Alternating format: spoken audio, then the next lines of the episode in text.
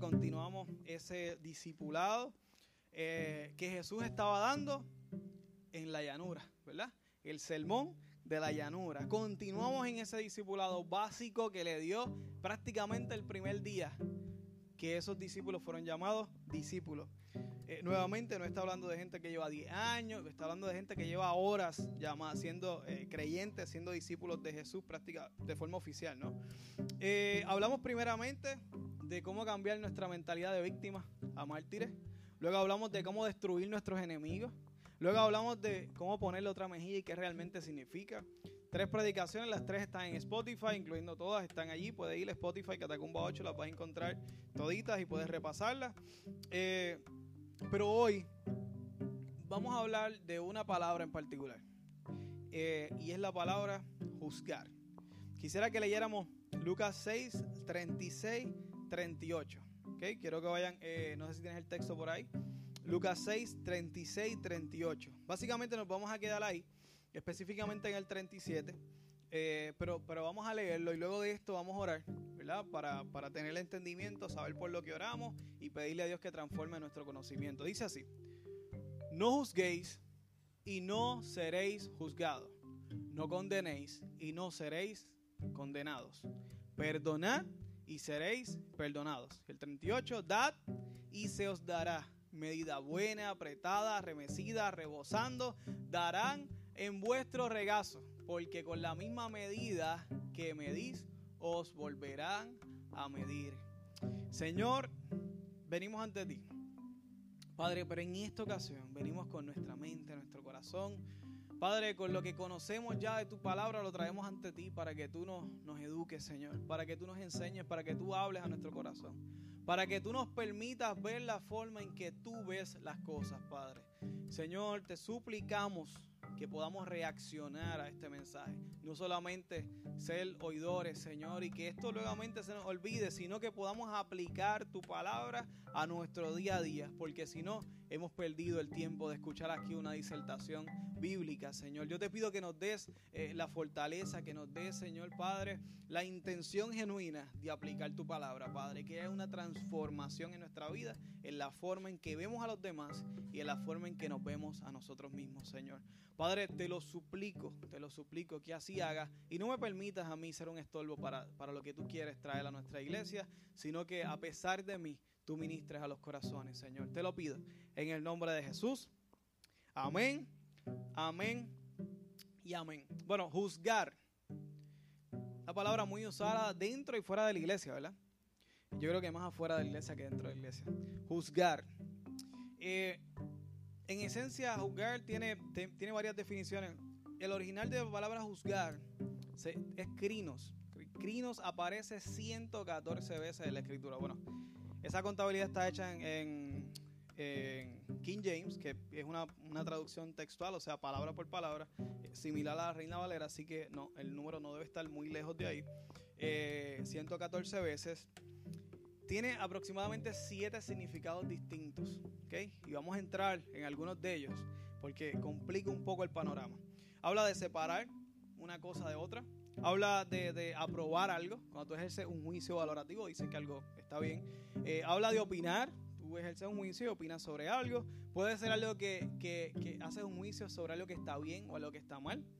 Eh, y o el juicio famoso que conocemos, que es el juicio del tribunal que es un juicio, un caso, un evento donde, donde se expone. Ahora bien, de esas 114 veces, 95 veces es, habla sobre el juicio de ejercer la diferencia entre algo bueno y entre algo malo. Pero no siempre es así. En particular, eh, vamos a ver a Jesús. Vamos a ver a Jesús que nos dice que no juzgues. Lo leí, acabamos de leer, el verso lo leímos. Pero más adelante, yo, creo que no, pasan ni, ni, ni 20 versículos. Más adelante, en Lucas 7:43, vamos a ver qué nos dice. Si lo tienes por ahí. Lucas 7:43 en adelante. bueno, Lucas 7:40 al 43. Casey, discúlpame. Lucas 7:40 al 43. Lo voy a leer. Bueno, está ahí. Dice: Entonces respondiendo Jesús, le dijo a Simón: Una cosa tengo que decirte. Y él le dijo: Dime, maestro. Próximo, un acreedor tenía dos deudores. El uno le debía 500 denarios y el otro 50. Y no teniendo ellos con qué pagar, perdonó a ambos. O sea, le perdonó la deuda a los dos, al de 500 y al de 50. Jesús le pregunta, ¿cuál de ellos le amará más? Y el discípulo contestó, por ahí 43. Respondiendo Simón dijo, pienso que aquel a quien perdonó más. Y él le dijo, rectamente has juzgado. El mismo Jesús que dijo en una ocasión, no juzgue, ahora está diciendo al otro, rectamente juzgado. De hecho, las traducciones que son eh, dinámicas, o sea, que te, que te cogen la, no solamente es palabra por palabra, sino que cogen el concepto y te traen la idea, como la TLA, la nueva versión internacional, entre otras, eh, dicen, no, no, no utilizan la palabra juzgar, utilizan muy bien o bien hecho. ¿okay? Es como casi un good job que le está diciendo Jesús al otro. Por un lado dice, no juzgues, pero al otro discípulo dice, muy bien que hiciste por juzgar. Entonces, tenemos la misma persona, la misma palabra, pero dos significados totalmente distintos. Entonces, ¿cuál es la pregunta? La conclusión en esto es que algunas veces se puede juzgar y otras veces no se puede juzgar. Pero hay una pregunta muy importante. ¿Cuándo? ¿Cuándo en ¿en qué momento es que podemos hacerlo? ¿En qué momento es que podemos ejercer un juicio y en qué momento no?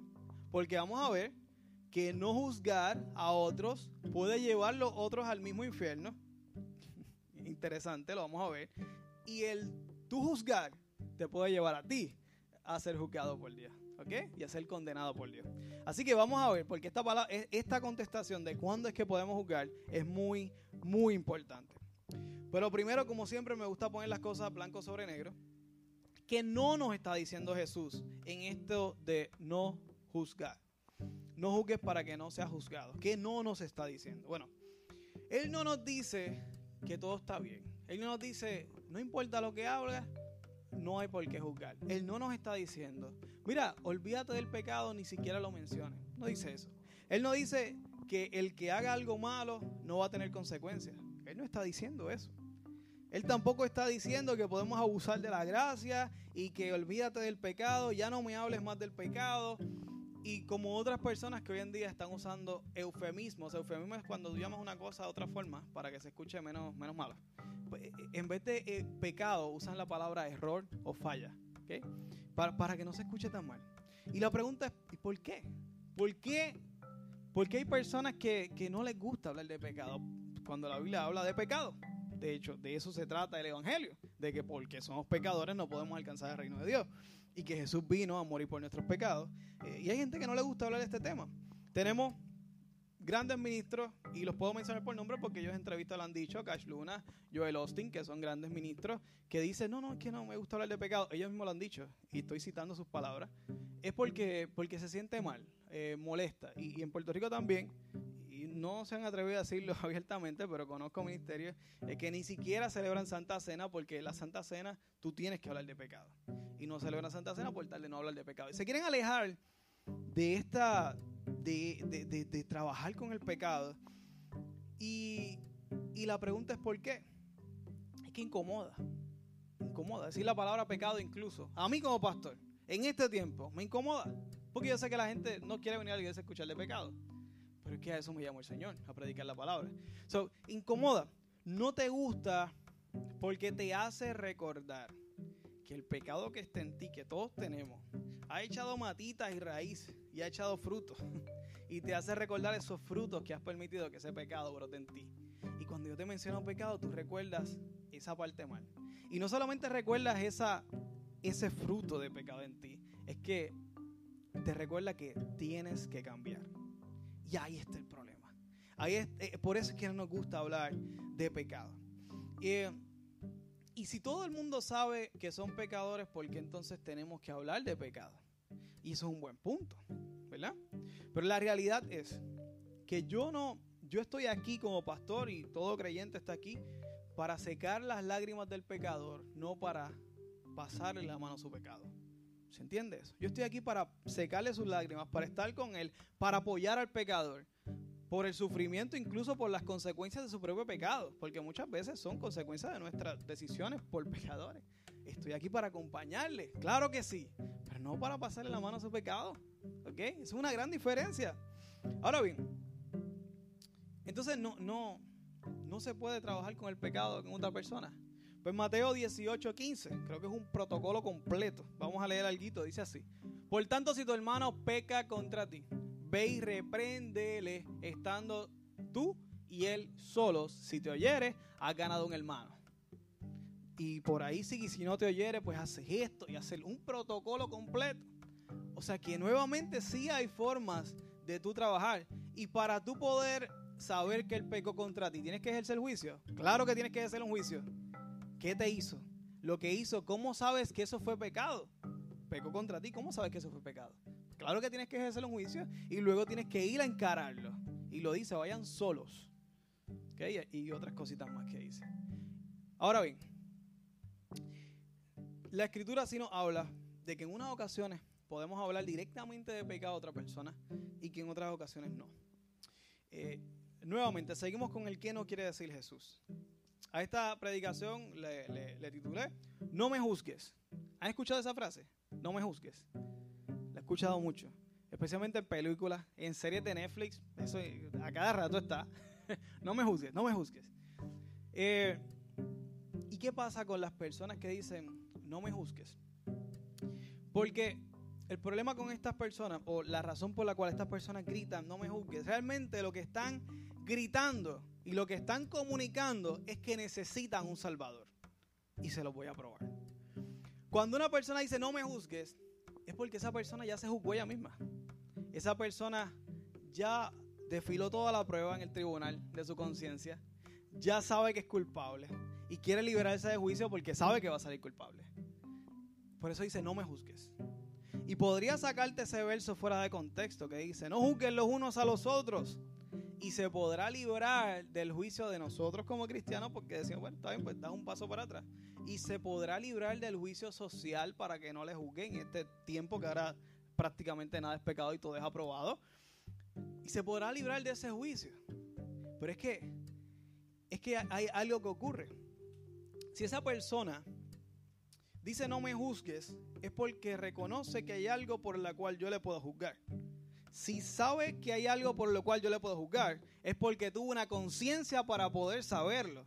Y si tuvo una conciencia es porque el Espíritu Santo mismo nos dio la conciencia para poder ejercer ese juicio personal de nuestras propias obras. ¿Ok?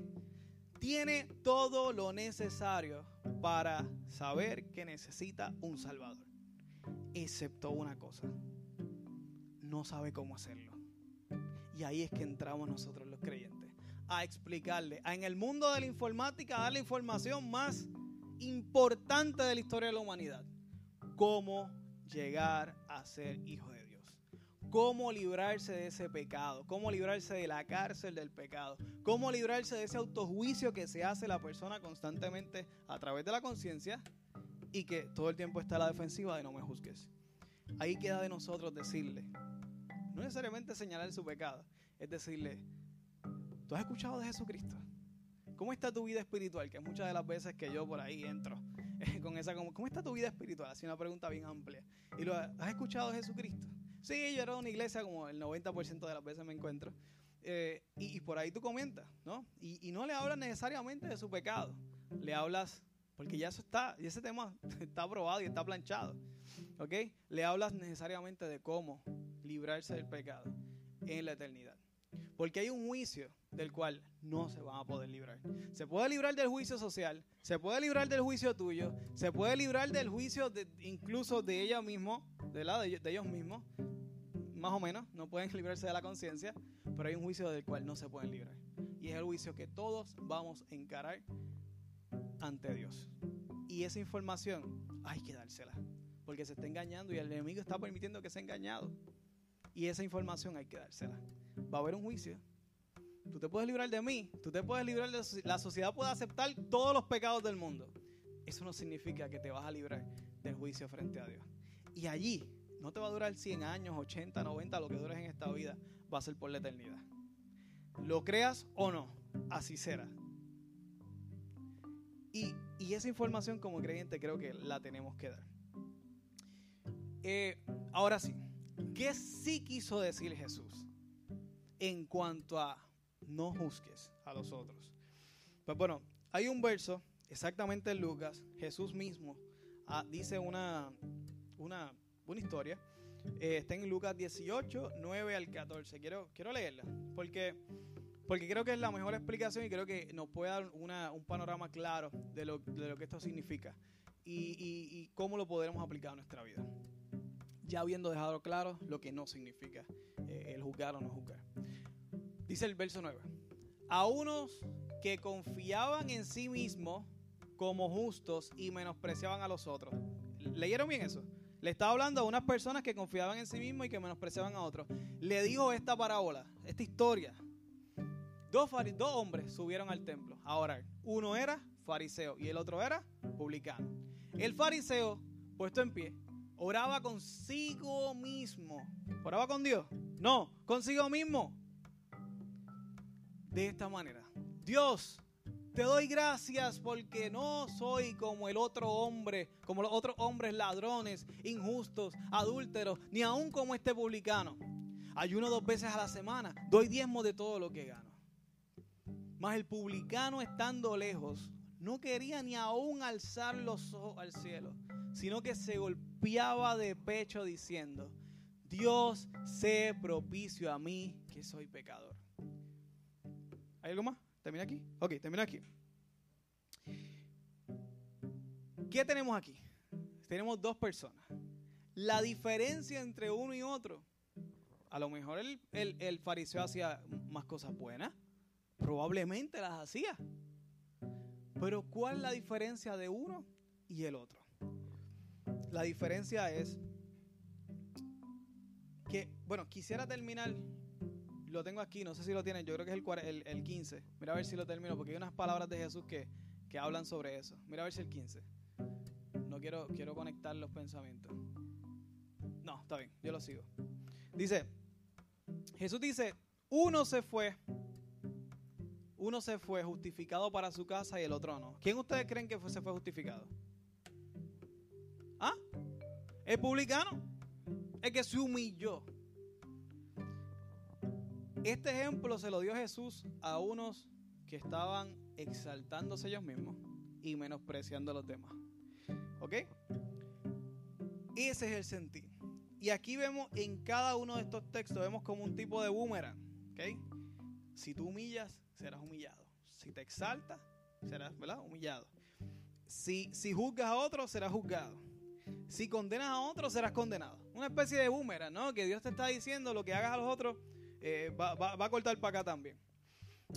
Eh, y es que lo que pasa es que en este mundo existen dos tipos de personas. Solo dos. Pecadores y pecadores redimidos. No hay nada más. Eso es lo que hay.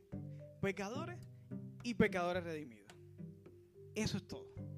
Todos quisiéramos ser pecadores redimidos. Y estamos corriendo la batalla para que cuando Cristo venga o nos llame, estamos como pecadores redimidos.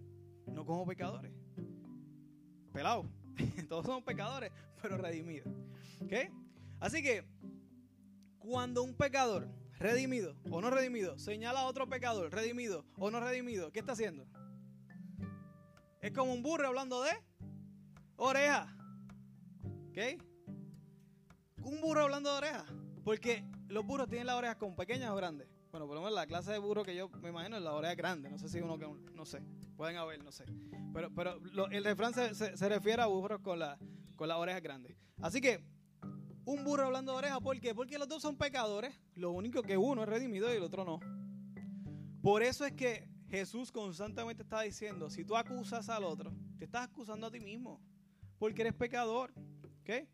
Así que eh, todo se reduce, hermano, a que cuando juzguemos, veremos la intención del corazón. La intención del corazón. ¿Cuál era la intención del corazón del fariseo? Impresionante. Guillarse frente a los demás, decir todo lo que estaba diciendo. Y dijo, él fue a su casa en privado y dijo a Dios. No, él fue a la iglesia y dijo, en público, orando consigo mismo. Interesante ese dato, ¿verdad? Perdiendo el tiempo totalmente. Orando consigo mismo, diciendo, bla, bla, bla. Esa era la intención del fariseo. Pero la intención del publicano fue ir y arrepentirse. La intención del corazón es muy importante. Por eso fue que Jesús atacó a esas personas. Ese ejemplo y esa historia fue para hablar de personas que se estaban eh, eh, exaltando ellos mismos. Romanos 2.1 dice algo bien contundente. ¿Lo tengo? Sí, está muy rápido. Ok, por lo cual eres inexcusable. ¿Qué significa esa palabra inexcusable? Que no te puedes excusar. No te puedes excusar. Eres inexcusable, oh hombre, que quien quiera que seas tú que juzgas, pues en lo que juzgas a otro, te condenas a ti mismo, porque tú que juzgas, haces lo mismo. Voy a poner un contexto de este, este pequeño verso. Romanos 1 le está hablando directamente a los gentiles. Los gentiles son estos, son los otros, son pecadores, son mentirosos, practican la homosexualidad, practican aquí, practican allá. Y luego va y habla en tercera persona. Ellos, ellos, ellos. Cuando viene el capítulo 2, empieza a decir en segunda persona, singular, tú. Está hablando de ellos y ahora empieza a hablar de tú.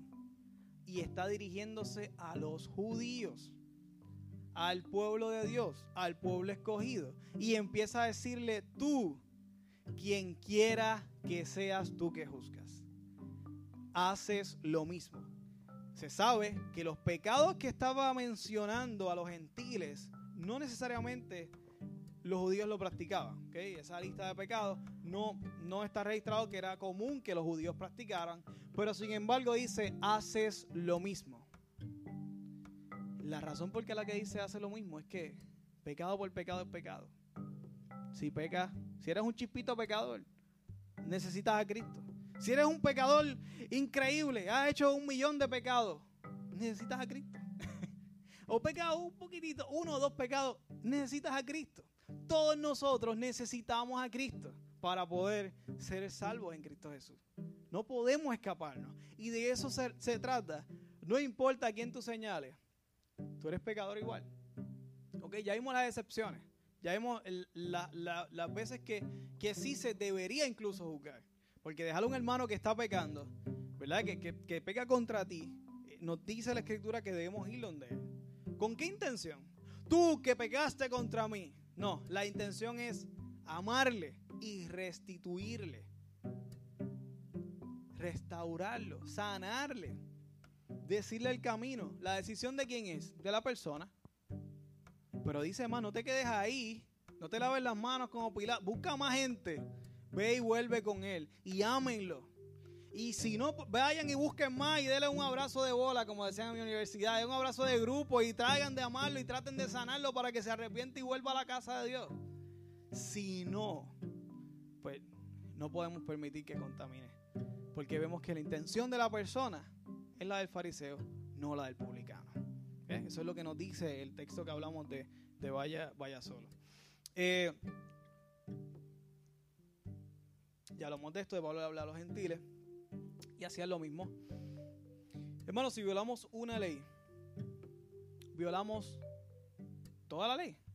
Si pecamos una sola vez, es como si pecáramos toda la ley, ¿ok? Porque Jesús no va a tomarse agua 99.9999% pura. No, es 100% pura el agua que Dios quiere en nuestra vida, ¿ok? Y si nosotros pecamos una vez en nuestra vida, ya, ya llenamos el agua. Y necesitamos a Cristo, ¿ok? Necesitamos a Cristo, eso es así. Cuando nosotros juzgamos, esta parte es bien importante, cuando nosotros juzgamos, no solamente nos hacemos superior al que juzgamos, recuerden, con intenciones de decirle, tú pecador, no solamente nos hacemos superiores como si realmente no fuéramos pecadores. No solamente eso, es que nos hacemos como Dios. Y vamos al texto.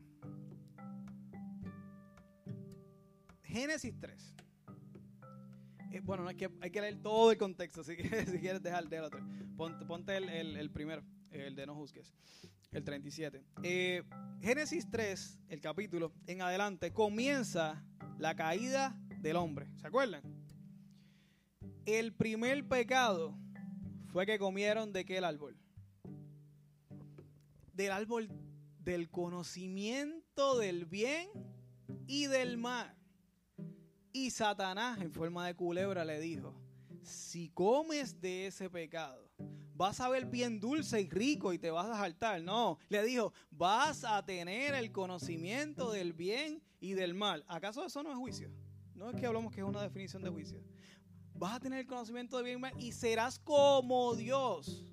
Y, a, y Eva y Adán eventualmente fueron a comer del conocimiento del bien y el mal para poder ser como Dios. Por lo tanto, el primer pecado fue tener el poder de saber juzgar. Interesante.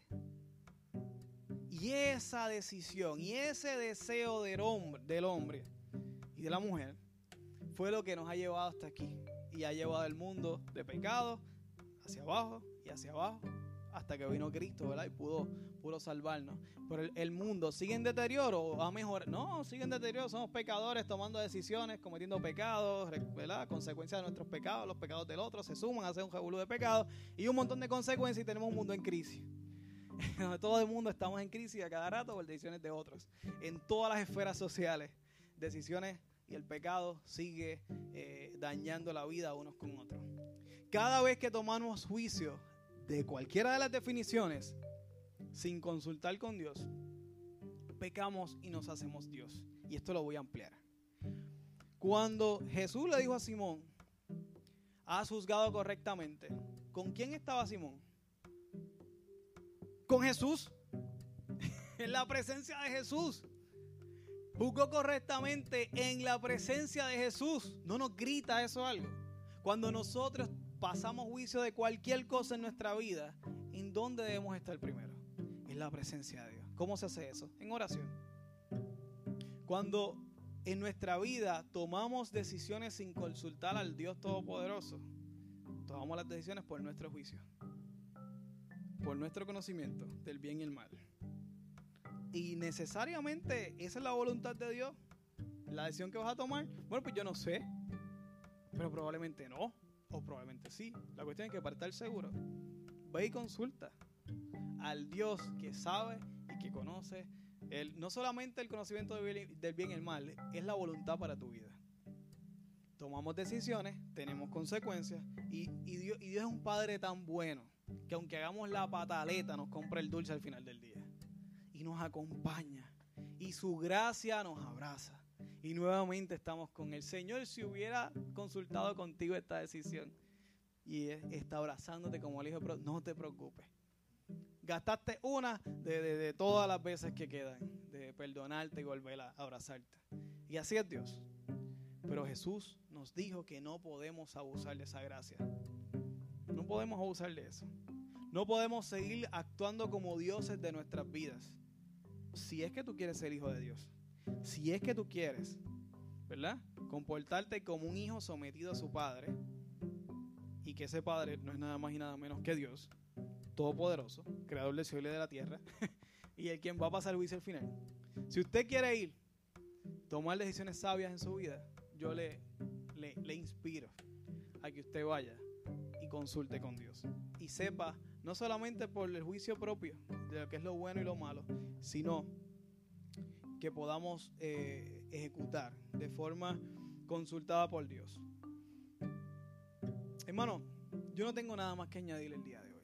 Sol va a caer en crisis. yo no tengo más que añadir el día de hoy.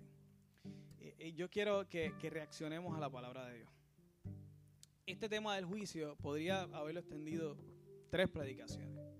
Pero ya quedamos claros que el mundo cuando dice no me juzgues tenemos que tener misericordia porque lo que le grita es necesito un Salvador.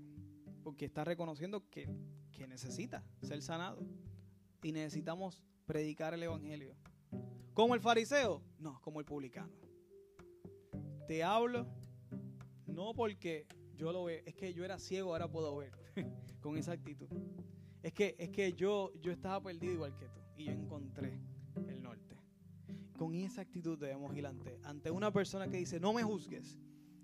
Perfecto, tú le das la información. La decisión no queda de ti, queda de la persona, pero la información se la das. Y así no tiene excusa delante de Dios de que, de que no sabía el camino cómo llegar a él. Si una persona peca eh, contra nosotros, hay que pasar juicio. Claro que sí, tenemos que sanarle. Si pecó contra ti, es tu responsabilidad sanarlo o vamos a actuar como Caín. Caín dijo, eso no es problema mío. ¿Dónde está tu hermano? Eso no es problema mío. no soy espalda de él. No, somos guardaespaldas de nuestros hermanos. Hay una predicación sobre eso. Y, estamos llamados a restaurarle. A restaurarle. Y en el caso de, hermano, cuando nos ponemos con la actitud del, fariseo, de decir, esos pecadores, eh, no ve al mundo así. Vamos a ser juzgados. Vamos a ser juzgados por Dios. No podemos ver el mundo así. Cuando hablo de mundo, entiéndase. Eh, en esta ocasión, el mundo en la Biblia significa muchas cosas, pero en esta ocasión habla de, los pecadores. Los, pecadores no redimidos. Pero recuerde que usted es un pecador. Redimido, pero es un pecador. Eh, y, ese es básicamente el mensaje de hoy. No debemos estar por el mundo juzgando a la gente. solamente hágalo. en situaciones de emergencia, donde usted tenga que romper ese cristal, sacar ese, ese extintor y, amar a esa persona y poder salvarlo. Así que es importante que sepamos cuándo juzgar. La contación es casi nunca nos toca juzgar, pero tenemos que hacerlo por amor. Y que y usted cuide la intención de su corazón cuando lo haga. Que siempre sea por, por amor y restauración. Amén. Vamos a orar. Y yo quiero que nos pongamos de pie. Yo creo que esto nos aplica a todos nosotros. Nos aplica a todos nosotros. Tenemos que ir, que ir ante Dios. Tenemos que decirle, Padre, enséñame a juzgar como tú lo haces. Y enséñame a amar como tú lo haces. Tenemos que tener empatía, tenemos que tener misericordia, tenemos que tener discernimiento del Espíritu Santo para poder hacer las cosas como Dios quiere que las hagamos. Señor, venimos ante ti en esta hora, Padre. En el nombre poderoso de Jesús, Señor a presentarte nuestro corazón, a decirte, Dios, que necesitamos tu dirección, a pedirte perdón las veces que, nos, apresuramos a tomar decisiones, Señor, las veces que nos tomamos eh, la libertad incluso de ser como tú y pasar el juicio y, decidir lo que está bien y lo que está mal en nuestra vida, Señor. Padre, perdona nuestro pecado. Perdónanos como pecadores, Dios, y ayúdanos a, a consultarte cada vez que necesitemos tu dirección, Padre.